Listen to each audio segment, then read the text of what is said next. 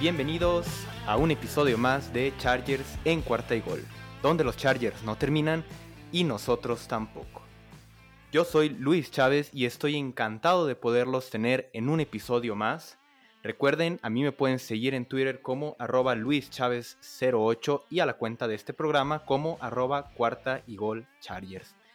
Y hoy tenemos la continuación del episodio fantasy que nos faltaba, pero ahora vamos a tener a otro invitado también de lujo, como lo fue en su momento Chato, porque ahora hablaremos del tema Dynasty. ¿Y quién mejor para hacerlo que el talento de casa? Rudy Jacinto. ¿Cómo estás, Rudy? ¿Qué tal, Luis? Gracias por la, invitación. Ya tenía varias semanas preparando tema con muchas ganas y, con este equipo que tanto quiero porque me hace ganar y perder dinero de, formas inusitadas, ¿no? y y desde hace ya varios años traemos el verbo de la chargereada, que, que yo estoy seguro que lo inventamos en, lo que antes era tres y fuera y nos lo empezaron a plagiar.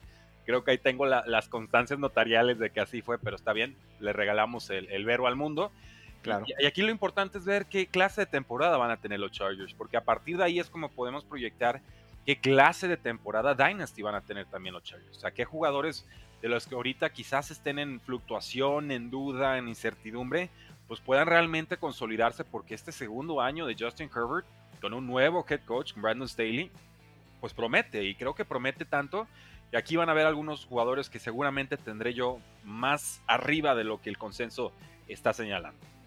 Claro, y porque esta llegada tan abrupta de Herbert el año pasado, sin duda alguna, pues impacta, ¿no? En la posición en la que se va a draftear a estos jugadores ya de la ofensiva, ya sea los corredores, receptores, entonces, pues bueno, vamos a comenzar. Primero que nada, pues comencemos con esta pieza que acabamos de comentar. ¿Tú cómo ves el futuro de Herbert como un coreback en Dynasty? No tanto para este año, pero como un coreback en Dynasty, ¿cómo lo ves? Lo, veo fantástico. La, verdad es que eh, yo tenía dudas, varios scouts en la comunidad tenían dudas y, y nos cayó la boca. Ahora, eh, no con un buen juego terrestre, con muchas dudas en la posición de línea ofensiva, con un head coach, un esquema ofensivo que era muy poco creativo y que dependía realmente de, pues de la magia y del talento de, Justin Herbert escapando el bolsillo y demás, pero que creo podría haber una regresión en esta segunda temporada. ¿Por qué? Estamos hablando de que en 15 partidos tuvo 4.336 eh, yardas, más de 7 yardas por intento de pase, que serían 7.3. Completó casi el 67% de sus pases, que es formidable y tuvo una relación 31 touchdowns, 10 intercepciones eh, bastante impresionante, sobre todo si estamos hablando de un novato. O sea, mostró una, un dominio de juego por encima de lo que se esperaría de un novato. Y si no me creen, vean la temporada que van a tener más de algún novato esta campaña, que también son buenos, pero el proceso de adaptación a la NFL es, es muy, muy complicado. Entonces, si tenemos a, Brandon Staley, yo creo que va a haber más estructura, que va a haber un poco más de juego terrestre, eh, que Keenan Allen seguirá siendo importante, que saldrán otros jugadores de, relevancia. Entonces, yo no estoy esperando precisamente que, vuelva a tener estos numerazos, o quizás sí, pero más allá de eso, me queda claro que Justin Herbert demostró que pertenece a la NFL. Su temporada de novato es quizás de las mejores que yo recuerdo en la posición de quarterback. Y, por eso digo, es difícil de repetirlo porque ahora los rivales van a tener cinta de juego, van a estudiarlo, van a saber por qué pie cojea y será responsabilidad del, coaching staff, pero también de Herbert, el encontrar esos, esas respuestas, ¿no? Si yo hago A y me lo contrarrestan con B, ¿cuál es mi plan C? Claro, y por ejemplo, por en ese tema de las estadísticas, entrando a esta temporada que es de 17, ahora 17 partidos, podríamos esperar algo parecido, ¿no? Con esos dos partidos extras, eh, con las yardas, tal vez en la relación... Es un partido extra, ¿no? O sea, eran 17 semanas, ahora son 18.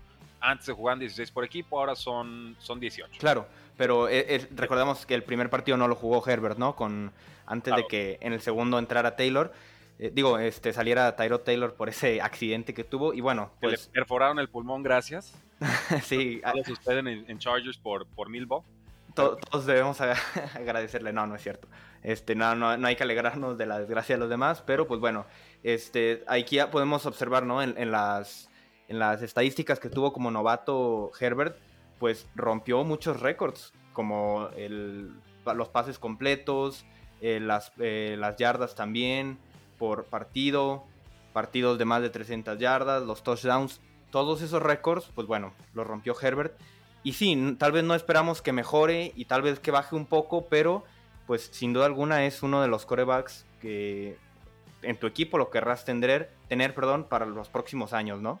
Sí, estamos hablando de que Herbert ahorita se está yendo detrás, obviamente, de un Patrick Mahomes de Chiefs, de un Kyler Murray en Arizona, y yo tengo dudas de si esa es la, decisión correcta. Yo creo que prefiero a Justin Herbert.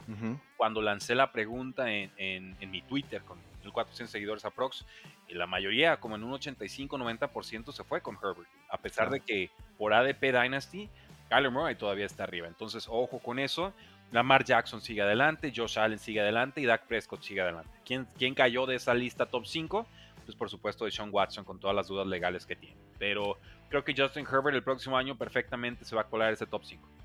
Claro, sí, sin, lugar a dudas, a pesar de, también de los contratos, ¿no? Que ya acaba de, firmar Josh Allen y que sin duda va a firmar Lamar, también pues que los van a asegurar por muchos años, pero yo creo que Herbert pues va a lograr eh, establecerse en ese top 5 por, por, muchos años en cuanto a la posición de coreback.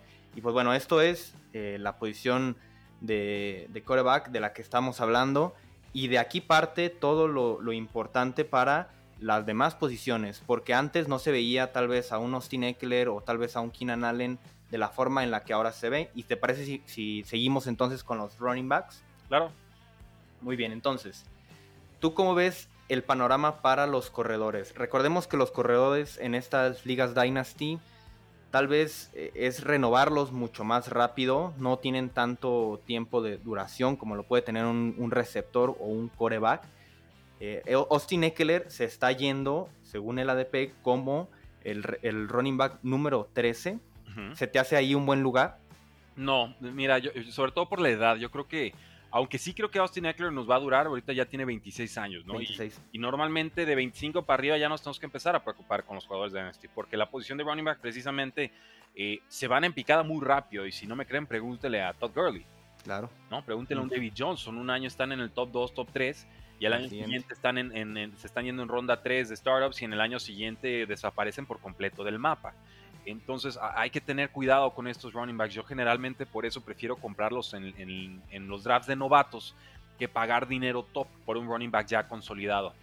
¿Qué jugadores entrarían en ese esquema, en ese rango?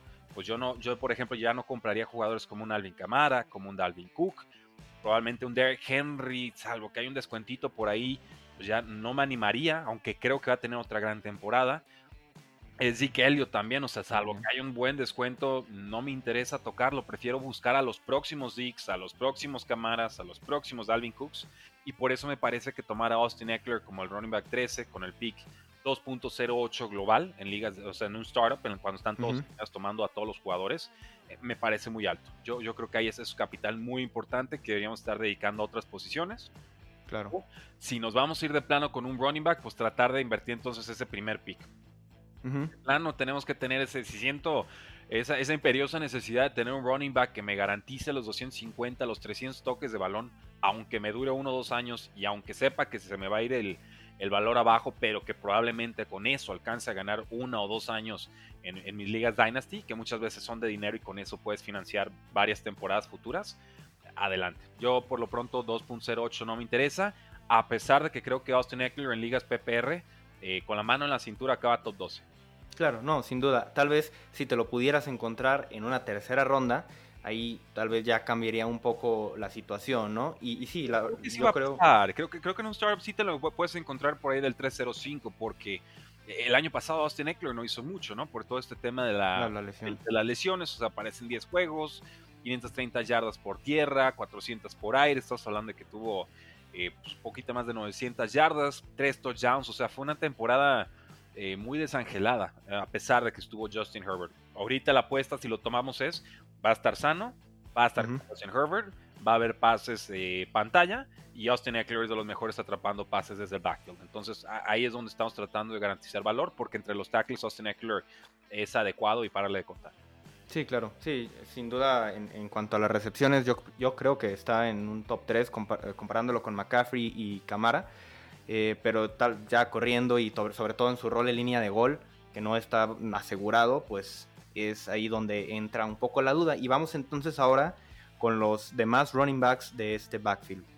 Hay dos que tal vez no emocionan mucho, hablamos de Justin Jackson y Joshua Kelly. Joshua Kelly, un jugador de segundo año que la verdad decepcionó un poco con lo que hizo el año pasado, una eficiencia muy pobre al momento de, estar en el, campo. Y Justin Jackson, que está en su último año de contrato, pero pues que tampoco es muy emocionante, tuvo mejor efectividad que, Joshua Kelly cuando no estuvo eh, este Eckler. Pero ¿cómo ves estos dos corredores? ¿Simplemente de relleno, utilizarlos cuando se necesite? Es difícil, es, difícil en realidad porque creo que si hablamos de, de quienes realmente están peleando ahorita por un puesto de running back número 2, va a ser Joshua Kelly contra Justin Jackson, como lo fue el año pasado. Solamente que por ahí se nos coloque el embalaje en la, en la ecuación, ¿no? Claro. No con mucha eficiencia, pero pues sí mejor de lo que había mostrado en su momento con los Delfines, que era, e, era patético, ¿no? No, pobre, fue patético lo de, lo de Balazs con, con los Dolphins. Con los Chargers, no, con los Chargers fue, fue adecuado, pero ya no está en el equipo. Entonces, eh, vamos viendo cuál de los dos sobre todo se consolida en zona roja, porque ahí es donde Austin Eckler no le han dado muchos toques de balón. O sea, ¿cuál va a ser, cuál va a ser ese jugador de choque, ese jugador de asedio para empujar el balón de corto yardaje y para empujar el balón sobre la línea de anotación? Eh, creo que el equipo está un poquito más enamorado, que le trae un poquito más de cariño a, Joshua Kelly, pero a mí Justin Jackson me parece un mejor talento. El tema es que Justin Jackson viene de 2-3 años atrás, una séptima ronda de Northwestern, tiene muy buena agilidad, tiene buena visión, buena tiene buen feeling para la posición de running back, pero siempre que le tratan de dar un poco más de acarreos, parece que se nos lastima, ¿no? Da un buen juego y al siguiente ya lo está quejando el tobillo, la rodilla, etcétera, y entonces eh, no se puede hacer con el puesto. Joshua Kelly no, Joshua Kelly no parece tener un poco mejor de, constitución física, pero insisto, como talento, lo del año pasado sí fue, fue muy triste y es una lástima porque tuvo buenos reportes de training camps que no se tradujeron. Puede haber una curva de aprendizaje complicada, o que la tuvo el año pasado, sí, yo creo que Joshua Kelly va a ser el, número 2. Jackson entraría como tercero, aunque a mí me gusta más eh, como, como dos. Y pues Roundtree a ver qué, clase de rol es el que puede conseguir. Él queda como un deep sleeper en ligas de dinastía. Un simple nombre a tener ahí en mente, porque Roundtree eh, pues mide 5'11, pesa 211 libras. Eh, perfectamente puede ser ese, ese running back. En es lo que te iba a comentar. la línea de golpeo. Exactamente. ¿Qué te parecería si yo te dijera que por el running back que hay que apostar es por Roundtree y no por ninguno de estos dos. Obviamente no para este año, porque pues sabemos que puede ser... O igual y eh, sí, ¿no? Las lesiones a tal veces Lo, permiten. Y si toman un running back los Chargers es porque algo les faltaba en el backfield. Tú no tomas necesariamente jugadores si no tienes una necesidad ahí. Eh, creo que Chargers entiende que sin Eckler en el campo estaban en problemas. Entonces, pues por ahí puede llegar el, pick de, de Roundtree él, se está yendo como el running back 85, entonces pues, fácilmente lo puedes este, tomar así como una apuesta, guardarlo ahí en el taxi squad, si es que en sus ligas tienen esta, este modo de poder guardar jugadores como... Ajá. Solo, ojo, Lair Roundtree fue seleccionado en sexta ronda, o sea, el pick 198 global, lo cual significa que todos los equipos lo dejaron pasar por lo menos seis veces. Ah, claro, sí, eso también. Si, tomamos en cuenta los picks compensatorios. Entonces, pues, vamos a buscar buenos reportes de Training Camp, vamos a ver qué tal se puede desempeñar en los juegos de pretemporada, porque yo creo que entre Roundtree y Justin Jackson ahí está la pelea por un, lugar en el roster titular. Sí, eso, eso es sin duda lo que va a suceder, pero pues hay que estar al pendiente. Vamos ahora a pasar a la posición de receptores. Y aquí tenemos pues tres, tres casos muy interesantes. El primero de ellos ustedes lo conocen, el receptor número uno de esta ofensiva, Keenan Allen. Este jugador de 29 años ya, que ya está en, su máximo, en su tope, creo yo, lo, podemos eh, ver así, y que se está yendo en eh, las ligas Dynasty como el receptor número 16. ¿Tú qué, qué, piensas de Keenan Allen en las ligas Dynasty? Eh, me fascina, lo he tenido en un montón de ligas Dynasty y no pienso venderlo. La verdad, nunca te van a pagar lo que vale un Keenan Allen. Eh, ya se está acercando a la edad de los 30 años, que de por sí 28 ya asusta en receptores. 27, 28 ya empieza a asustar, 30 ya está así como que no lo quiero ni ver, ¿no? Pregúntenle a Julio Jones que sigue produciendo como top 15 y pues, ya 32, 33 años se nos está yendo a pique en ligas de dinastía, ¿no? Es el clásico jugador que vale más en tu roster o en tu alineación titular que, vendido.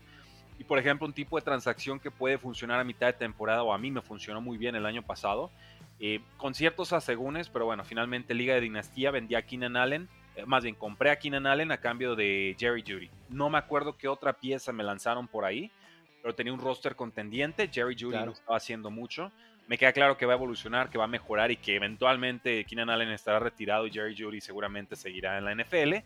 pero eh, con ese roster conseguí ese primer lugar, o sea, terminé ganando la liga. No, excelente. Conseguí X cantidad de cientos de dólares, la entrada cuesta 100, entonces pues ya con eso yo puedo cubrir 4 o 5 años de cuotas. Y por eso dije, Keenan Allen me sirve. Y además yo creo que Keenan Allen va a ser productivo en los 32, en los 33, en los 34, porque no es un jugador que dependa en exceso de sus condiciones físicas. 6'2, 211 libras, sí, pero finalmente es uno de los jugadores más técnicos de la posición un Devante Adams más light, si quieren, ¿no? Y por eso creo que Devante Adams y, Keenan Allen se llevan también en redes sociales. Y por eso dice Keenan Allen, no, te sueltan los Packers y te vienes a, Chargers. Porque están cortados del mismo molde. La diferencia han sido los corebacks y por supuesto que Devante Parker quizás esté un peldaño por encima en temas de, técnica. Pero yo, yo a Keenan Allen siempre lo he visto como este jugador subestimado. Mostró una química fenomenal con, con Justin Herbert Estamos hablando de casi 150 targets, 100 recepciones, 992 yardas, 8 touchdowns, y en, esto lo hizo en 14 partidos, ¿no? ¿Qué podrá hacer en 17? Entonces, para, para, mí es un receptor número 2 de altísimo calibre, pero en realidad me gusta más como wide receiver 1. Yo en cualquier roster de .5 PPR o de PPR completo, punto completo, eh, Keenan Allen yo encantado tenerlo como mi wide receiver 1 a descuento. Es exactamente lo que te iba a comentar sobre los corebacks apenas vamos a ver lo que puede hacer Keenan Allen con un coreback con bastante talento, porque pues lo vimos con Philip Rivers, tal vez ya en sus últimos años, y ahora con Herbert, pues ahora sí va a poder mostrar su, máximo potencial. Entonces será muy interesante. A mí la verdad también me gusta mucho Keenan Allen. Y otra cosa que hay que recordar, es muy importante, pues las ligas Dynasty hay que buscarlas ganar, ¿no? Cada temporada. No siempre es pues, ver al futuro y al futuro, porque pues no se trata solo de eso, de estar planeando. Entonces es muy importante contar con esas piezas como Keenan Allen que pueden ayudarte a ganar en el año en curso. Vamos ahora con eh, Mike Williams, este receptor que tiene mucha, mucha incógnita, eh, sobre todo porque entra a su último año de contrato. Es un jugador explosivo, bueno, que puede ser explosivo. Yo, yo el otro día en el episodio con Chato le comentaba que para mí es uno de los jugadores por excelencia que para mí esta temporada va a ser el boom or bust. Si tú lo pones en tu flex o no sé, en, tu alineación, podrá hacerte ganar semanas o podrá producir pues muy pocos puntos. Entonces, creo que Mike Williams pues sí tiene futuro, ha demostrado que tiene buenos este, atributos, pero pues la irregularidad, ¿no? Claro, y sobre todo un jugador egresado a la Universidad de Clemson que tantos fantásticos receptores nos ha dado, ¿no? O sea, lo que es LSU, Alabama y Clemson son fábricas de receptores abiertos y Mike Williams fue dominante cuando estuvo en, colegial. El tema es que no ha logrado maridar este tema de las yardas con el tema de los touchdowns, ¿no? Su primera temporada, o primera o segunda, ya no me acuerdo bien, 10 touchdowns. En la siguiente, mil yardas, pero dos touchdowns. Y dices, mm", o sea, dame el punto medio, ¿no? Consígueme el punto medio y, no termina de conseguirlo. En 2020, 15 partidos, 48 recepciones, 756 yardas y nos quedamos en 5 touchdowns. Eh, Mike Williams está para más. Este es el año decisivo, este es el año en el que tiene que definir. Y yo creo que sobre todo lo importante aquí va a ser que se fue Hunter Henry, que lo va a reemplazar Cook, que no va a tener el mismo volumen de trabajo. Yo no le lanzaría los mismos targets a un Cook que a un Henry. Y entonces, aparte, vamos a ver a Mike Williams en este rol de receptor X en la ofensiva de Joe Lombardi, que viene de la escuela de los Santos de Nueva Orleans. Ese rol de receptor X es el rol que tenía Michael Thomas en la de los Santos. Entonces, eh, ahí puede haber muchos targets. Estamos hablando de que en 2020 tuvo 85 targets. Yo creo que, que Mike Williams puede estar amenazando con las 100, 105, 110 targets si, si se enciende y, y Justin Herbert empieza a confiar mucho en él. Y, y, es un año de contrato también para Mike Williams. Entonces, eh, vamos viendo. Finalmente, no, no sé, ¿tomaron la, opción de contrato de, Mike Williams? Sí, sí, sí, lo tomaron. Entonces ya es este año o, no, hay, no hay opción pues para Mike Williams. Y yo, yo es lo que para mí es una buena estrategia, tratar de buscar ahorita tal vez un poco barato Mike Williams, porque bueno, se está yendo en, los drafts de startups, se está yendo como el, el receptor 53. Sí. Entonces es bastante buen valor. Y tomarlo, tal vez, buscarlo barato, porque si tiene una muy buena temporada, tal vez el equipo no le va a querer dar el contrato que él vaya a estar buscando, porque en realidad fueron cuatro años de, pues, de, tal cual, de, no poder levantar la, mano y, creo que va a funcionar. Y si no, yo, yo pagaría y me emocionaría verlo en, otro equipo. Creo que puede. Claro, es que puede pero pues depende de él. Ahora sí que el talento ya está. Yo cuando lo vi en el partido de Chiefs contra Chargers en Ciudad de México, en el Estadio Azteca. Uy, eh, ¿cómo le dan? Quedé, maravillado. O sea, verdaderamente los, bombazos profundos, pases muertos, largos de Philip Rivers, eh, Mike Williams se encargaba de hacerlos efectivos, ¿no? Y para mí es de los acróbatas más increíbles que hay en la NFL y de repente hasta en detrimento de su propio cuerpo, ¿no? Porque cae en posiciones muy complicadas, muy a lo Chase Claypool, como lo vimos en el juego del Salón de la Fama, y a veces eso le provoca lesiones. Pero es un jugador que a mí me gusta, es un jugador que tengo en un par de ligas de dinastía. En una de contrato sí lo vendí por un tema de es un, es un, equipo que está en reconstrucción y Mike Williams no, no entraba mucho en esa línea. Tomé dinero de un contrato malísimo que tenía otro equipo de T.Y. Hilton. Le mandé a Mike Williams que costaba. T.Y. Hilton costaba 150 por este año y, se acaba el contrato. Mike Williams costaba 75 dólares este año, y luego como 80 y tantos el siguiente, y luego 90 y tantos el siguiente. O sea, se hace caro y no me interesó mucho aguantarlo como apuesta. Y me dieron una tercera ronda a cambio por, por soltar al jugador y limpiar libros. O sea, un tipo de liga muy particular, pero claro, obviamente si esperara que Mike Williams tuviera sus mil yardas y 15 touchdowns, pues no lo hubiera vendido. La realidad es que yo aquí me estoy curando en salud y ya le dejo el, esa preocupación específica a, alguien más. Sí, claro. Y, con esto pues podemos pasar rápido al, al último receptor de esta ofensiva, Josh Palmer. A mí, para Ligas Dynasty, me gusta bastante. La verdad es que creo que puede ser un muy buen talento también. Sí, había un rango ahí en ligas, eh, más bien en drafts de novatos, de jugadores con pedigrí de final de segunda, inicios de tercera, como Josh Palmer con los Chargers, como Dre Fitzpatrick con, los Titans. Eh, Dwayne Eskridge tal vez también. Eh, Dwayne Eskridge un, poquito más abajo, pero sí, el, el receptor menos tres ahorita. Diami Brown de los Seahawks. Diami Brown todavía ha sido un poco más abajo, con el velocista que es de ahora del equipo de Washington. Y, el otro nombre que se me estaba yendo era Nico Collins de los ah, Texans, otro jugador enorme, muy comparable a lo que te ofrece un, Josh Palmer. Lo toman en tercera ronda, pick 77 global. Eh, algunos lo consideran prospecto de tercera de tercer día, este claro, de Tennessee, porque pues no tuvo mucha producción, pero la realidad tú ves con qué corebacks estuvo jugando y y pues bueno, era, una cosa terrible, ¿no? Termina con 90 recepciones, 1416 yardas, 7 touchdowns 170 targets en tres temporadas.